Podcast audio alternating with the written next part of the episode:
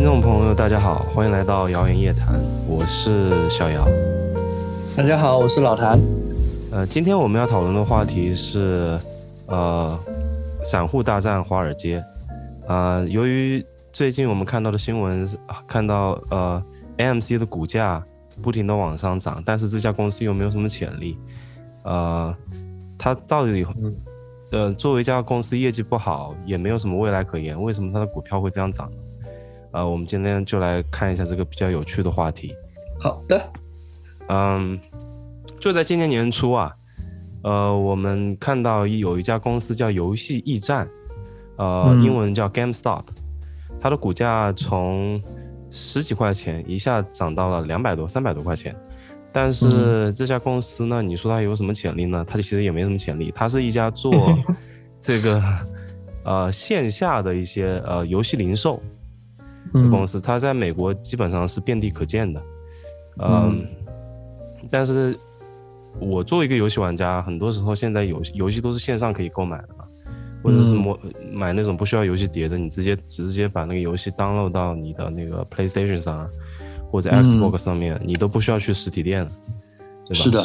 所以像这种呃企业呢，就像是快被淘汰了的。就快要走到穷途末路的感觉，快要走到穷途末路了。但作为正常的我们投资，是吧？普通的人来看这个问题，都会觉得你要投资一家公司，你都会看它的业绩怎么样，或者它未来市场有多大，都是比较就是先入为主的观念，或者比较普通的想法，都是这样想的。但当你看到一家公司，它呃经营模式也跟不上时代了，然后。它现在由于疫情的影响，本来也没有什么盈利。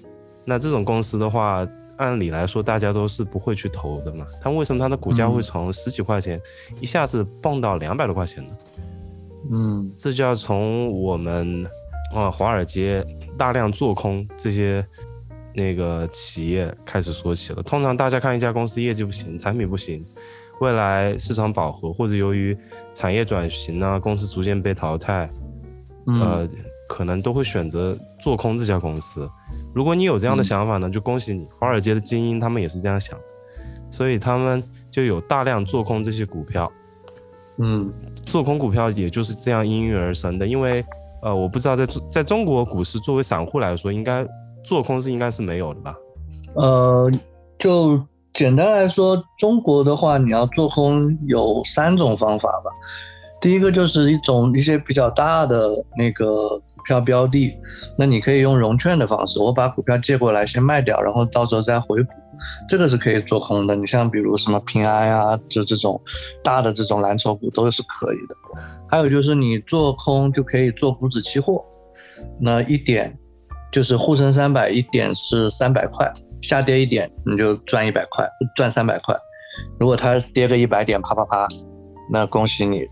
就三万块钱到手，对吧？所以在中国股市，普通的股民，我只要到那个呃，比如说证券公司开一个账户，我就可以开始做空。呃，对，但它有门槛，就比如说你是刚刚说的第一种融资融券是五十万人民币，就是你得有五十万，然后才能开通这项功能。对，好，我们说到这个做空啊，呃，据我去了解啊，做空是。有两种方式可以做空，就像你说的是融券的方法。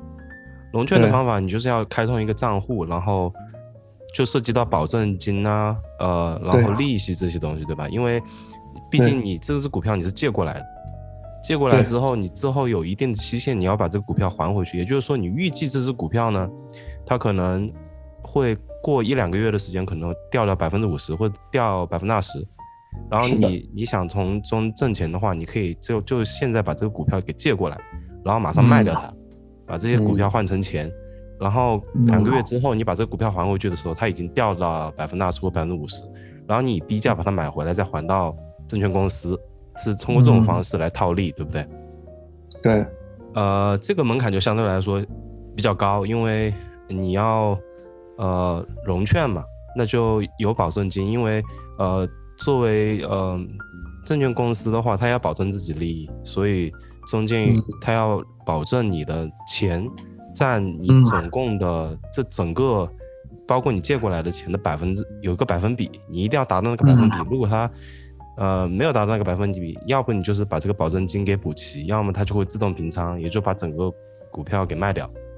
是的，因为不能无限制的做空嘛，就是你只有一百块钱，那你去做空一万块钱，那是不可能的。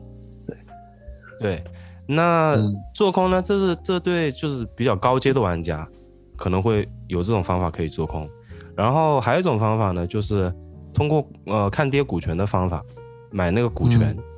嗯，这个股权的意思就是在特定的时间点，你可以以某个价格卖出。某些资产，这可以是股票，可以是债券，都可以。它本身就形成了一种呃，像是交易的一种媒介。嗯，然后这个风险来说就没有那个融券来的那么大，因为你刚开始买这个看跌期权的话，它的本身的价值就是在那里的，也就是说你本身是有一个限制的，对吧？嗯，也不看怎么理解吧。对，要也不需要呃，就是保证金啊这些东西。也就是说，到了那个点，它的股价呢没有跌破那个数字，它过期了也就过期，就也就是说你买的那些期权，就这些钱就损失掉了。嗯，是这个意思吧？嗯，我的理解是，就是像做空这种呢，就像我们去赌百家乐，就是输赢的概率呢。就是正常来说是差不多，那像买这种期权的 put 还是 call 这种期权呢，就有点像是去赌彩票，对吧？就你大概率本金是赔没的，但是你可能翻个几百倍、上千倍，就梦想是可以有的。然后像这种，就是就肯定它是有各种各样做空的途径嘛。那在这个基础之上，那选择什么样的标的就很重要了。那我们今天正好要聊的就是这个叫做 AMC GameStop 的这个标的，对吧？然后也出现了一些这种比较大的这个价格的波动，对吧？然后就是，嗯，刚刚你也说了，就是为什么这个华尔街的金融机构会去要做空这个股票，是仅仅是因为这个商业模式，或者是这家公司已经走到了穷途末路嘛？还是就是他们还有一些其他的这个初衷？所以才会去做这么个事情。作为金呃金融机构，我的理解啊，我是觉得这些企业普遍都存在一定的问题，包括盈利上面的问题，还有就是股价本身受到疫情影响啊，像 MC 电影院嘛，对吧？嗯，你你是的，你有几个因素，首先是呃二零二零年那一年整整年电影院基本上都是关着的嘛，对吧？嗯，对，疫情。也就也就没有票房可言，它是通过票房。分成来盈利的，对吧？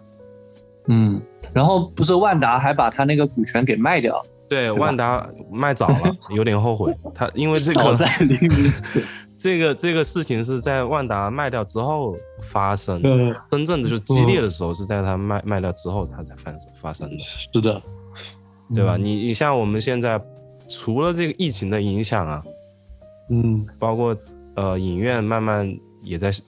慢慢减少吧，在美国，因为呃，你我们都知道，美国一家流媒体公司叫网飞 （Netflix），嗯嗯，渐渐的，就是通过这种线上就 streaming 的这种模式啊，嗯，然后让人他集到了很多钱，然后慢慢这种流媒体公司他开始自己拍电影，他没错，有的时候不在影院上映，他反而是在流媒体上面上映，嗯，那这个区别就很大了，再加上。我分析就是，你想我们现在之前，嗯，在家搭设一个电影院的成本是多少？嗯，可能就是装个投影，然后弄块布，对，你之前这个投影，像普通消费者是很像，呃，几十年前，这个投影普及率根本没那么高嘛。现在小米啊，呃，包括很多公司，他们都有出投影仪，而而且也不贵。对。所以你在家有一面白墙，或者是有一个天幕，自己买一个天幕也也二十块钱、三十块钱、三十美金，在家就可以搭建一个小型的影院了。嗯，不过你说，我就问你一个问题吧，你是愿意去电影院看电影呢，你还是自己如果在家可以搭一个小影院出来，你愿意在家看？呃，就我个人来说，还是愿意待在家里，因为相比于去电影院看电影，它虽然屏幕大一点，但你还得比如说开车。然后到影院停车，然后你还不能就是自己想看的时候就看，还得等到那个时间，然后在那里再坐个多长时间。中途如果有点什么事情，还不能暂停，对，吧不能暂停。像我中途想上个厕所，那中间就就错过了，对吧？这这也是很多现实的问题。对，所以所以说这个 Netflix 确实也有有它一定的优势，这也就是为什么说 AMC 的股票会被大量做空，因为这就是未来的一个趋势。嗯，我个人觉得，呃。影院以后会，因为影院它也有它存在的价值，因为它是一种社交，社交的一个场所嘛。大概现在年轻人社交还影院，一直都是一个热门的选择，对吧？嗯。但是如果是很多人在一起的影院呢，在这个嗯新冠疫情的影响下，我们就看出它的弊端？嗯。而且如果是两个情侣去看的话，我觉得那种小型影院未来说不定有它的优势，包括以后。呃，虽然在家里搭建的一些小型影院，也可以满足你一些视听上的体验，但是真正要看一些真正的大片，还是要去电影院看，那种观感还是跟在家是有区别的。是的，就毕竟音效啊、画面啊都不一样。所以这个差异化，就是亚洲影院上映的影片，以后就是往大片那个方向去了。我感觉是，对。然后另外说到这个游戏驿站，就像我刚刚说的，现在网上网游啊。呃，像下载啊、网速啊，慢慢都在跟进嘛，对吧？对。那你也不需要去去游戏驿站去买碟片了，你去亚马逊啊、易贝啊，直接送到你家里来。它这个主要是以门店的方式去售游呃售卖游戏的。嗯。所以它也是渐渐被淘汰的一个呃，就是昨日黄花是是这么说的。是的。嗯，对吧？他原来当然美国人。这个游戏驿站对他们小时候来说是很美好的回忆，嗯啊，这这里面更多是一种情怀，对吧？一种情怀，对，对。我们说到这个呃，华尔街跟散户的对立呢，散户是靠什么把他们集结起来的呢？这就要说到一个在 Reddit 上面的一个论坛，叫做华尔街，那个中文怎么说？Wall Street Bet，嗯，是吧？这是一个。Ready 上的一个小的一个帖子，大家都是在里面讨论股票的，嗯，然后散户就通过某种方法呢，在里面讨论，大家就开始约，就说我要买这只股票，我们不能让这只股票给就这样没了，像 GameStop，然后游戏驿站，我们不能，虽然我呃看到华尔大量在做空这只股票，他们就通过这种方法就就联合起来了，联合起来了。然后包括里面也有些人很讨厌华尔街的嘛，因为零八年的那个金融危机的时候，嗯，有一些我看了里面有些帖子说他的老爸因为那个嗯，就是零八年金融危机，然后失业，然后就自杀了，嗯，然后他好不容易他说我终于等到我机会来报复华尔街这些大的金融机构，然后那些人的，你说我们正常人呢，如果是我，我不会因为。就一个情怀去情怀，去投资一只股票嘛。但是那些人他是真的可以，这个凝聚力还是很强的。就他们其实就有点打一个不恰当的比喻啊，就有点像之前就国内就有一帮那种什么流量明星，然后刷刷刷天天抢头条，然后这个周杰伦的这一帮粉丝，对吧？就已经都已经老的老残的残了，哎，觉得不对。那我们也要集结一波，对吧？然后把他给做上那个头条第一名，对吧？就大家其实还是有很强的力量，只是平时不显山不漏水，对吧？我觉得跟这个 AMC 这个情况还有点像，就开始做数据嘛，对吧？对，没错。对，所以他们这些散户，我们总觉得在一个论坛上，怎么可能会形成这么大的力量？但是他们这样不停的买入买入的话，他们买入是一股力量，对吧？但是当形成一定的规模之后呢，反而把这些做空这些股票的华尔街这些机构就给逼急了。嗯，对。所以他们的那在那种时刻，他们的位置就非常尴尬了。因为如果这个股票还在不停的往上涨，如果你当你看它从十七块钱涨到二十块钱，华尔街还可以说啊，基本面不行，我继续撑。他们只是价，就是这股风气过了之后呢，这个股价还是会就是回归原点的。所以也不需要太慌。结果最后涨到三十块钱、四十块钱、五十块钱、嗯一百块钱，最后 就就绷不住了。因为如果这个股价越往上涨，作为这些做空的机构来说，他们的损失就越大，因为呃做空都是有一个期限的嘛，到那个期限之内呢，你要把这些股还回去的。也就是说，对，你现在做空它，然后过两个月，你十几块钱借来的这些股票你卖掉，套现十七块钱一股，嗯。然后如果过两个月它涨到两百块钱，那你嗯。到时候就要以两百块钱的价格买到同样数量的股票还给这些公司呃证券机构。没错，所以，所以为了阻止自己的亏损呢，他们也放弃了他们的做空，也就是说，他们要提早把这些股票买回来，嗯，然后提早还回去，对，然后或者是买了 hold 在手上让它涨，然后到到期限再还回去。那这又把这些做空机构反过来变成了就是做多的对。这，个，你知道，又是一股新的势力，把钱注到这些股票里面去，也就是越推越高。嗯。呃，这个 AMC 涨得最高的时候，涨得快突破六十美金，嗯，它之前都是五块钱的股票。对，然后那个呃，游戏驿站呢，之前嗯我是、其实我当时它涨到一月份是今年年初的时候，就有、嗯。有一次这样的事情。我们这次为什么会谈到这个话题？因为它来了第二波，第二波嗯是发生在 AMC 这个股票，第一次是发生在 GameStop 游戏驿站。嗯当时游戏驿站十七块钱，它涨得最高的时候嗯三百四十七块钱。嗯这翻多少倍啊？这基本上是二十倍了吧，嗯对吧？其实我那个时候是有想，就是因为我我也没操作过，虽然我知道做空这个概念，但是我也没操作过。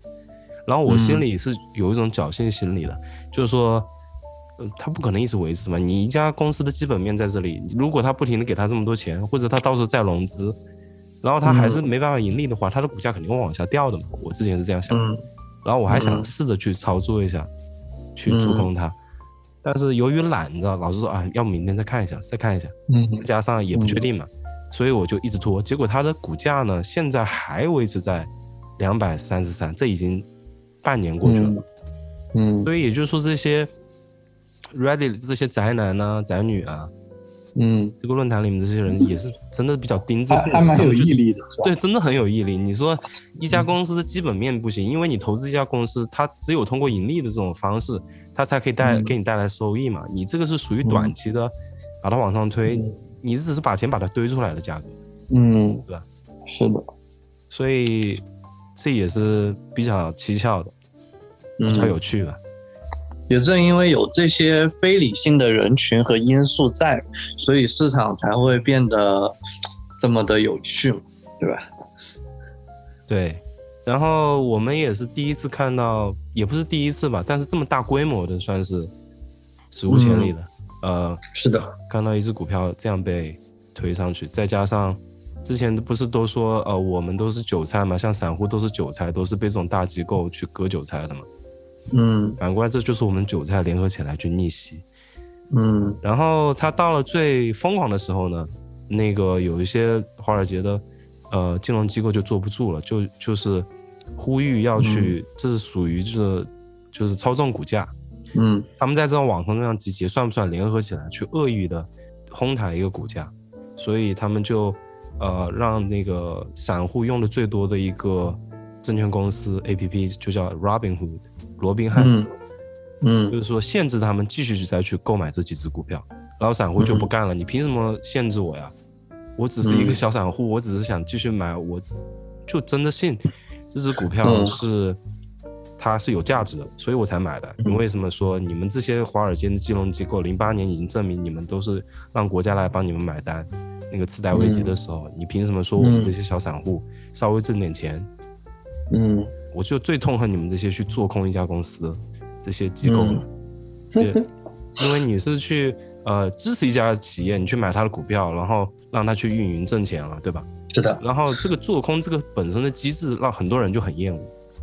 嗯就是说你这种就是挣这种别人遭殃的时候，你来挣钱的这种嗯规则嘛，就很痛恨。嗯所以现在美国的 SEC，呃，就是证券监管那个委员会，嗯。他们也是处于一个在观察的嗯。阶段，因为你这也不好说，他到底算不算是在红毯？他们确实在论坛上嗯。是去呃讨论了这些东西，但这算不算内部交易或者是干嘛的？但是他们所有的发言呢，大家都可以看到，所以他不是属于一个私底下串联，就是串通起来，用大量的钱去买一只股票，所以你你也不能说它是是这种属于这种勾当。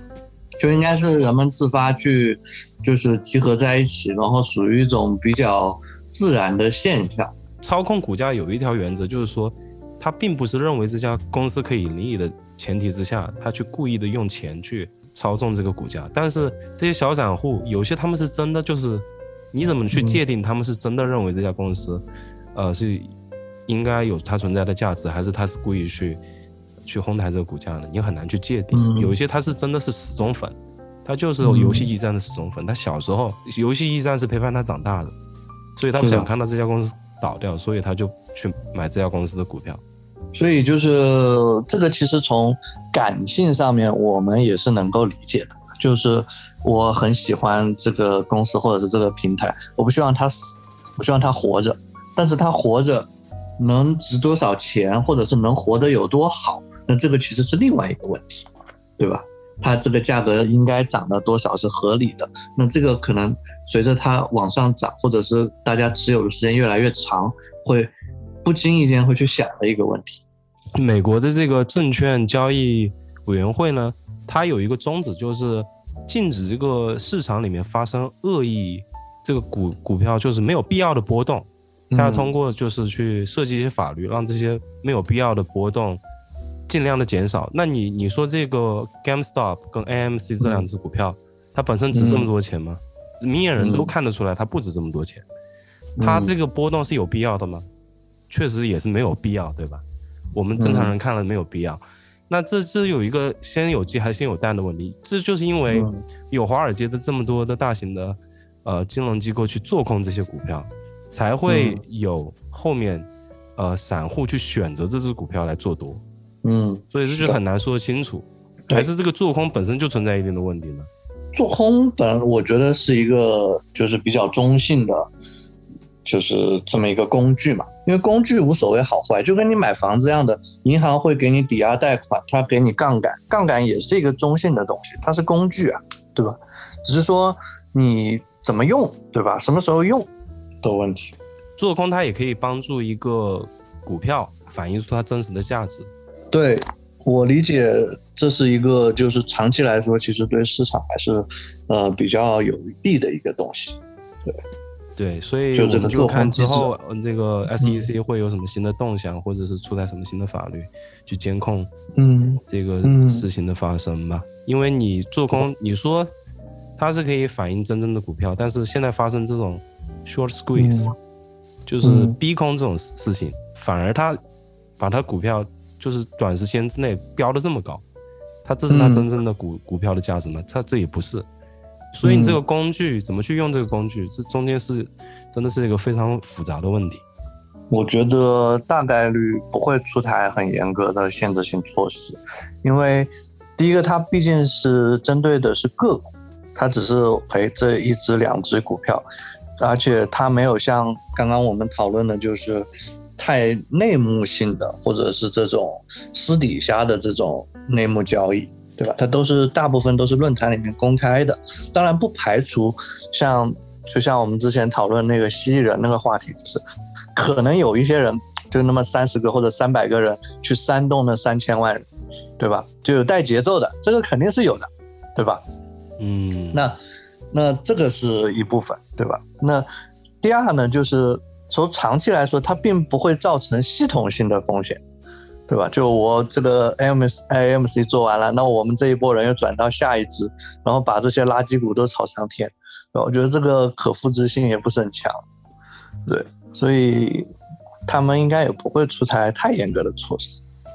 当然，说不定有被打脸，这个也不用去预测他 会。那么问题来了，嗯那你作为一个小散户，你是愿意站华尔街这边去做空他们呢？毕竟他们现在股价你也知道两百多，游戏才嗯两百多，然后嗯 AMC 基本上快破产了，之之前又在融资，嗯，然后现在股价是四十多块钱。对，今天是六月，我们录音的时间是，呃，六月十六月十一号，我这边是六月十一号。那明眼人都看到，他根本不值那么多钱，所以你是在哪边呢？你还是会觉得这个散户还会继续集结，定制货还是这么多，导致他还会维维持这个价值或者更高，还是你要去支持一下这些？你会因为这些东西去买一只股票吗？你是怎么看的？嗯，首先就个人来说，我对于这个什么 AMC 是没有任何情感的，所以我不会去买它的。对吧？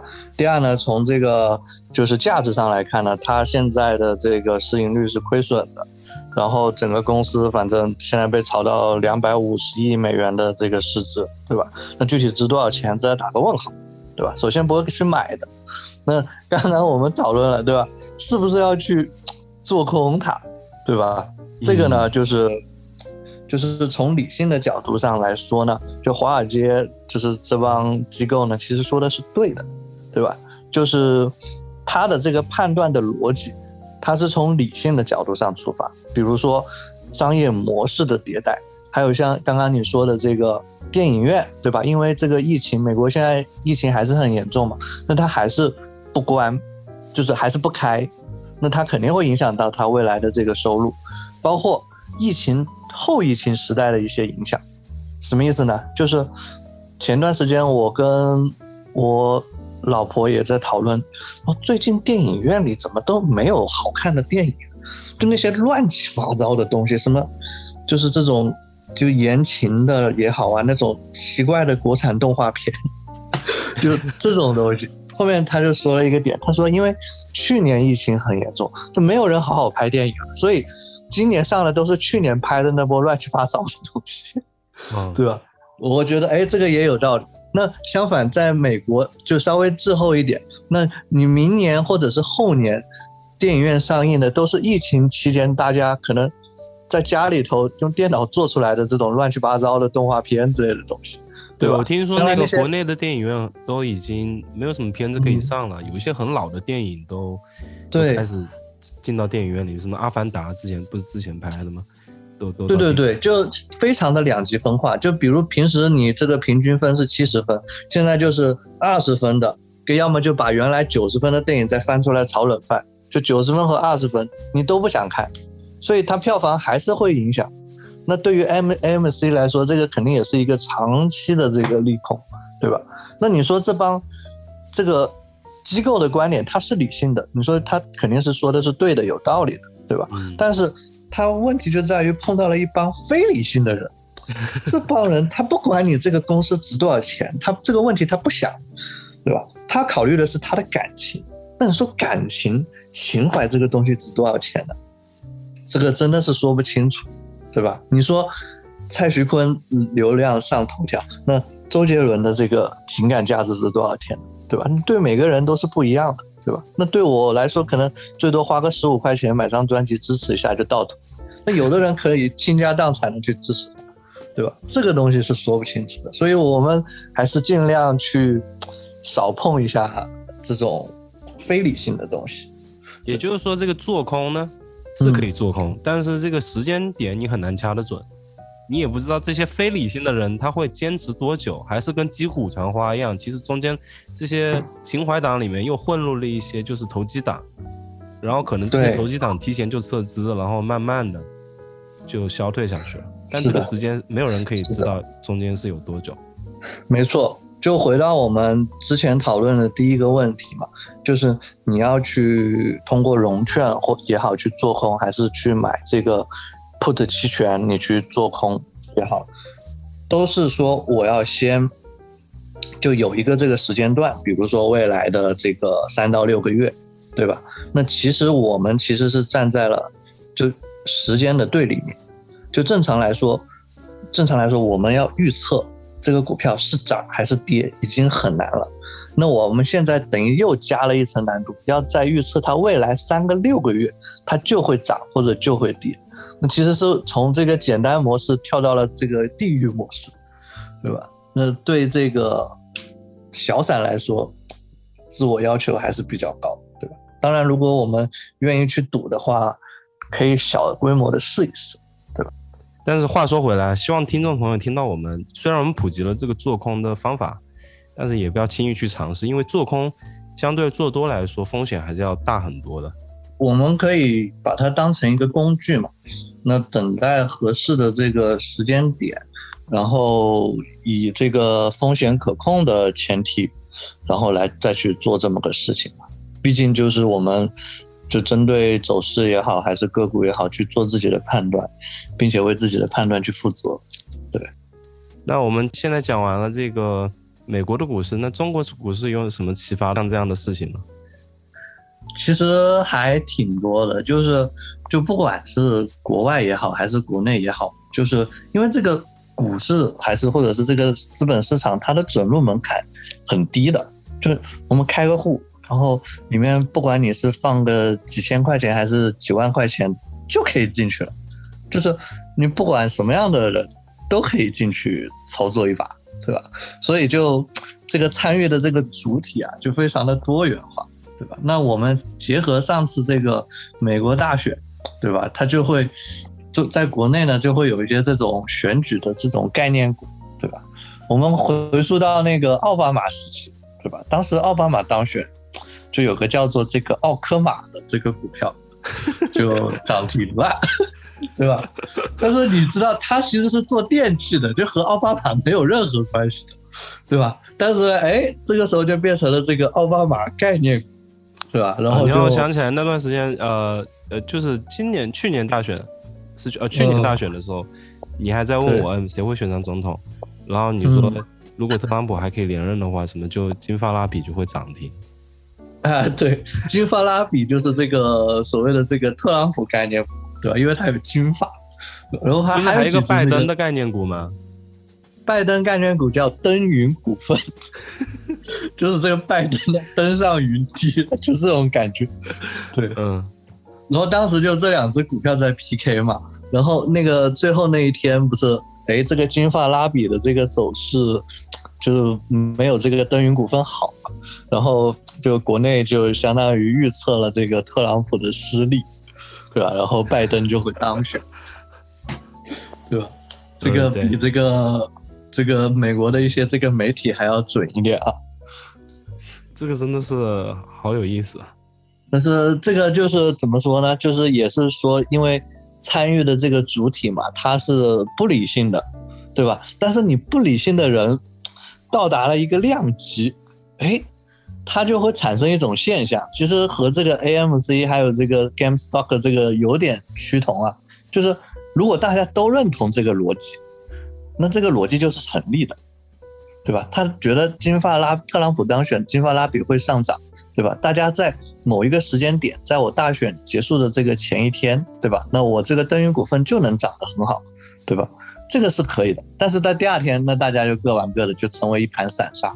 那刚刚我们讨论的是 AMC 或者是这 GameStop，它在高位能维持多久，对吧？那我们不知道它什么时候这帮人就不会聚在一起，会散开来。对，这个时间点确实也是让我比较意外，因为我是读财会出身的嘛。我记得我刚来美国的时候，当时上那个会计课的时候，我们就是要去读那个财务报表，嗯，然后老师让我们去算什么 P/E ratio 啊，呃，市盈率的东西，呃，去他们就是说这些都是反映这家公司的运营情况的。所以我觉得，包括我看到我爸看看股票，他也会看这个总的大盘子是多少。然后市值是多少？这些东西他都会去看的嘛。我总觉得这是一个相对来说大家都会很认真对待的事情。所以你说到这个特朗普当选，金发拉比就 就可以上涨，然后奥巴马什么奥马电器，我当时就觉得，我当时不在群里就问奥科马，奥科马，奥科马，我就说这这这真的吗？真的有这样的事情吗？你说你说是真的？之前真的涨停了吗？所以我当时也是很意外的，因为我觉得大家都是因为是自己的钱，又不是捡到捡来的钱，对吧？大家多多少少会去，会去那个的，所以，但是你说到门槛比较低，确实确实有的时候，可能大家就是跟风去买的。是的，然后就是比如说，就有的人就是很讨厌特朗普，那我就花个两百块钱，我买登云股份支持一下，对吧？就是这种，就买个一百股、两百股的这种很多。他那个就是论坛也有，就像美国这种也有论坛了，下面都是这种人，就是啊，我一百股已经支持但是你觉得中国能不能形成这样的钉子户呢？真的就是逼空，像真的把这种华尔街这种大机构给逼空来？就是其实就因为中国在个股上面，你去做空或者是做多这种，就是搏杀，其实没有美国那么激烈。但是在期货市场或者是这个股指期货也好，是有这种的，而且还挺普遍的。就不管是大众的这种铜啊，还是这种就是股指期货方面，逼空的这种现象是呃比较普遍的，对。因为它就是一个多空本来在一个均衡的过程中，你一百对一百，那一直上涨，那空军有五十个人叛变到这边，那一百五打五十，那就一直往上涨，另外五十个人一下就被干掉，而且特别在这个股指期货的交割日，对，所以所以说这个在股市里面确实是有存在一定的博弈，并不是真的就是公司值多少钱，或者是它本身价值是多少，中间还是有博弈的成分的。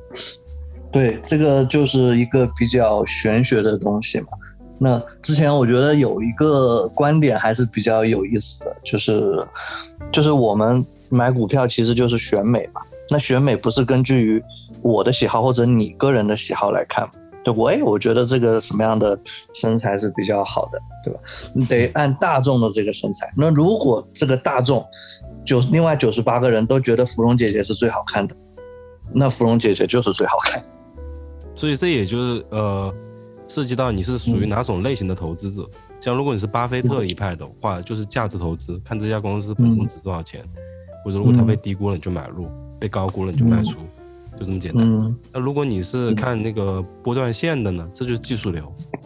嗯。那如果你是这种可以从这种荒谬的理论里面挣钱，那也是一种流派，是吧？所以就像你说的，大众认可的就是就是真理。对，就如果你一百个人里面有九十个人，哎，他都是看着这个 K 线操作的，对吧？那其实这一波就是技术的这个团体，它就形成了这一波就是这个小虎的力量，对吧？那你其他的大资金在操作的时候，也会去考虑，那我怎么去对付这一帮人，对吧？那怎么去看他们的想法，我根据他们的这个想法再去反过来再操作，或者是怎么样？嗯。对，所以其实这个东西还是就是挺有意思的嘛，因为我们在这个过程中也是要不断的去积累和成长，然后跟自己的一些这个天性去做斗争，对吧？那我们其实这个节目还是一个比较希望是比较愉快的嘛，不想给大家带来任何负担。对吧？那我们也可以分享一些，就是关于这个，不管是国内还是国外，这股票市场里面的一些比较有趣的事情，对吧？那刚刚我们谈到了这个，就是美国大选的这个概念股。对。那国内还有一种就是，就是这个投资者啊，对于这种高送转的这种股票，哎，特别欢喜，就是就特别喜欢这种消息发布，他觉得这个是利好嘛？那什么意思呢？就是。比如说我一个公司，我有一百万股这个股本，它高送转，那我十股送十股，那它变成两百万股，但它原来一股是两百块，现在变成了一股一百块，嗯，那其实这个总公司的股本是不变的，对。对吧？它总市值还是那么多，但是呢，这个散户觉得，哎，我原来两百块钱一股，现在是一百块钱一股，哎，变便宜了。对，然后这个时候股价变便宜了，就更有可能往上去涨，然后愿意买的人也更多，就这是一个这种心理作用，对吧？嗯。然后，对，然后大家就觉得，哎，这个东西，就我们如果理性去想，这个东西会不会很荒谬啊？肯定是很荒谬的，对吧？对。那后面我们就大家去分析，哎，为什么会有这样？就是我们从理性人的角度上，是一百块钱的钞票，我换成两张五十块的，这个是没变的。但是很多散户想就会把它想成一个一百八十斤的老婆，你把它换成了两个九十斤的老婆，哎，这个公司瞬间这个感觉就不一样了，你知道吧？嗯，就是就是这种大众的想法，你得去揣摩它，就这种感觉就是十分的奇妙。也就是说，你的意思说，如果他拆了股的话，反而是之后会有散户又买入，更多的散户买入。因为大家觉得价格变便宜了。嗯，哎，对那我之前我看到去年特斯拉它也拆股了，苹果它也拆股。对，对，但如果我不知道，它、嗯我们这边有一个叫 fractional stock，你就可以买几分之几的股票。如果那个股票嗯太贵的话，你可以拆分成几分之几来买，嗯，对吧？那那如果它因为股价太贵的话，也不存在就啊。你像如果它是一千块钱一股，我会觉得有点贵，但是我也可以把它就是通过拆分的形式，就是买三分之一股、二分之一股这样子。对对对对，因为就是正常来说，就是公司它出于比如说什么市值管理的需要，或者是什么样的需要也好，它有时候就是会去拆分这个股票，它把它多拆几股，然后这个股价比较低嘛，第一个是有助于它流动性嘛，第二个是受众群体可以买的人就更多。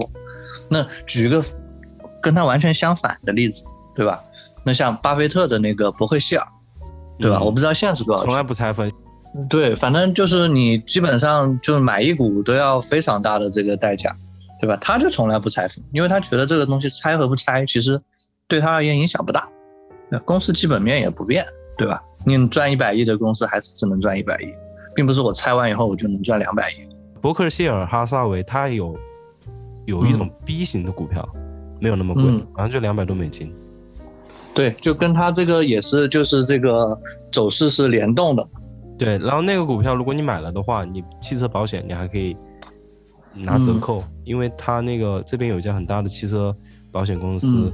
叫 Geico，是他收购的公司，所以你买，我啊。我有很多朋友就买一股两百块钱伯克希尔哈萨维 B 股，然后去拿嗯。它这个折扣。嗯，哦，对，所以这个也是一个就是比较好的这个选择嘛。对。嗯。然后我们就是这个这个聊完这个国外的啊，我们再聊回这个大 A，对吧？就是这个股民，就我们上市公司不是有那个董秘嘛？董秘就要负责回答这个股民对上市公司提的一些这种奇葩问题。董董秘是什么？就是董董秘，就是哎是叫，就反正就是董秘，董秘是什么？董事长的董，秘书的秘。哦哦哦哦哦哦，对，他就反正要那个，就是要回答，就是比如我们是散户，啊，我们可以就是在那个就是上市公司的那个就是相关的这些经营情况，我们可以再去公开提问的。那他出于义务，他得回答。那就是在原来就是，比如我举个例子啊，就有个叫大力科技的，我们不谈具体的这个股票名称啊，就有一个公司，嗯它是做这种红外热成像仪的。那有股民就说了，这个你们公司的产品啊，对《生化危机》里的僵尸 能否成像？公司是否对其进行了前期科学论证？他怎么回答然后？这个董秘怎么回答呢？就这种这种东西，因为你准入门槛低嘛，你什么样的散户都有。董秘就说：“你好，我们也不知道，因为我们找不到僵尸来论证。”谢谢。就他很认真的回答他。对，就这种很奇葩的问题都会有，然后就是就大家的这个想法也很多元，然后包括前段时间有一家公司什么，就是未来这个就是他做机器人的，他说日本有了什么这个哥斯拉，又有了这个机器人，然后美国又有这个什么钢铁侠，对吧？那你们公司的产品未来能不能跟他们进行抗争？对，就这种各种奇怪的这种提问，就大大家关注的点其实都不太一样。那当然，这个都是一些这种段子，那大家也是随着这个市场的涨跌，然后也在这个苦中作乐吧。就其实我们回到最初在讨论的那个 MC 上涨还是下跌，这家公司到底应该值多少钱的问题，其实就你我们去判断一家公司到底值多少钱，其实这个才是最核心的问题，就涉及到一个这个估值的这个哲学嘛。所以还是就是回到回到最本质的问题，就是基本面的问题，对吧？对，它有什么技术上的创新？它有未来的市场有多大？市场的需求有多大？嗯，然后它经营的怎么样？这些才是比较，就是一个正常投资者应该去关心的问题。正常就是理性的投资者，就是应该去关心这个东西。那如果说这个东西价格哎暂时不是很理想，无所谓，那我们可以换一种心态吧，对吧？就像我们，就你每天吃饭，你喜欢吃什么？三明治还是汉堡？我啊，我喜欢吃炒粉。那你喜欢吃炒粉对吧？那就是以这种买炒粉的心态去买，对吧？为什么呢？你价格跌一点，你炒粉的价格你从三块钱跌到两块钱，那肯定是开心的呀。因为我每天可以以更便宜的价格去买炒粉，对吧？那而不是说它炒粉从三块钱涨到了十块钱，那我们这个反而会越来越开心。对吧？因为我们如果把它当成一个这种必需品，它真的是好东西的话，我们会希望一直买，一直买，并且一直拿着，对吧？就以这种买炒粉或者是叫做买汉堡、买食物的心态去对待自己看看好的这个投资标的，我觉得这个是比较合理的。对，所以就是要认准了。如果你觉得它确实就是被低估了，或者是你就是看好它的未来的话，你你的心态也不会因为。股市上的一点小波动，去有太大的影响。是的，你像我之前有一个印度的同事，他在疫情之前就买了特斯拉，然后那时候疫情不是四次垄断嘛？二零二零年的时候，是的。然后他当时也也没有受什么影响，他就一直把这个股票 hold 在手上。你再看看特斯拉现在的股价，他就是整个是特斯拉的死忠粉。然后他也有买 Model Three，我上次试驾就是用他的车来试的。嗯，所以你对一家公司有信念的话，你自然就不会因为这些东西去去，嗯，去做一些就是不理性的操作了。是的，对，那前提是我们得选对公司，对吧？那比如说我们选了特斯拉，或者是谁，就是像你同事选了特斯拉，那他就很开心。那如果说那位同学在身在我们大 A 选了中国石油。对吧？从四十八块钱现在都跌到多少钱？跌到个位数，对吧？这个他还是很有信心。那我们也只能祝他好运。就回到这个公司到底值多少价值？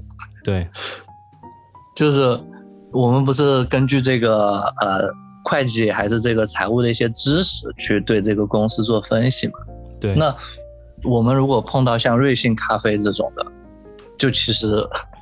也很无语，因为你我们用于做这个基础分析的这个价值分析的这个数据都是假的，你分析出来的结论一定是假的，对吧？对，呃，你你说这就是为什么做空有做空的理由了，那就是呃，之前就有一家机构叫浑水，是吧？对，它就是专门出这种呃企业报告，然后做空股价的。对，所以这就呃通过这家机构呢，你说它赚这种伦理上是不是道德？嗯。嗯，其实它反过来说，它就真正的反映出了瑞幸它本身应该值多少钱，没错，对吧？对市场也是一，我觉得也是一个正面的正面的那个作用嘛。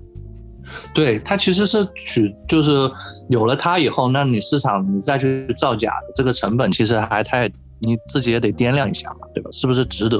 会不会被揪出来，或者是怎么样？对啊。但是呢，就是你在美国有浑水，但是在大 A 其实。没有太多的类似的这种机构，那或者我们往下说，其实就是资本市场基础设施的一个这个缺失。就大部分公司，我们可能用来就是用来看这个财务数据，这些数据的来源其实都是有水分。那你你怎么看吧？你看我就是做这一行的，对吧？审计这一行。对吧？是的，你这个这就是为什么有要我们这种会计师事务所存在，要做第三方的认证，他们自己做出来的报表为什么需要一个第三方的认证？但现在来看，就算是有，就算是在美国上市的中呃中概股，嗯，它中间还是存在一定问题，所以这个问题也不是说可以完全避免的。对，这就跟整个你的投资环境有关系了。像在美国，呃，如果你中间出错，中间代价是很大的。对。对吧？这中之前不是发生过安然这个事这个事件嘛？整个没错，那个跟呃安然帮他们做审计的那家会计事务所，原来是呃前五大会计事务所，出了这个事情就倒掉了。是的，所以这个东西也是，就是你得确保它这个数据准确，如果不准确，你这分析的其实也没什么用，对吧？嗯，所以不管是技术派也好，还是这个价值派也好。在在国内其实都比较难赚钱，因为你价值派的这个分析的数据都不一定是真，对吧？当然未来肯定是越来越规范，对吧？只是现阶段这个单个时间点会有这种问题产生，对吧？技术派就更不用说了，那我根据走势找这种形态也好，或者是这种图形也好，对吧？那就像那个那个感恩节那个火鸡，对吧？哎，我每一次看到那个农夫打开门来，哎，我都有吃的，对吧？每次这个形态出现了，我根据它来交易，我都能赚钱。每一次农夫来，我都能吃；每一次农夫来都能吃。哦，有一次我被农夫宰掉了，没，这是为什么？我总结出来的规律很有效啊，过去十年都人都是盈利的呀，怎么突然就碰到黑天鹅就被宰掉了，对吧？对，所以我觉得这个没有绝对的嘛，没有绝对。没有绝对的，所以在这个过程中，我们还是要寻找这种第二层思维吧，就未来能做得更好。反正我这边想到的就是这些。好的，今天我们谣言夜谈节目聊到了这个，呃，韭菜的逆袭，呃，散户大战华尔街，希望听众们能有一个好的投资收益。那么我今天的节目就到这里了，呃，我是小姚，我是老谭，我们下期再见。好，祝大家端午节快乐！端午节也祝菠萝蜜同学新婚快乐，新婚快乐，菠萝蜜同学。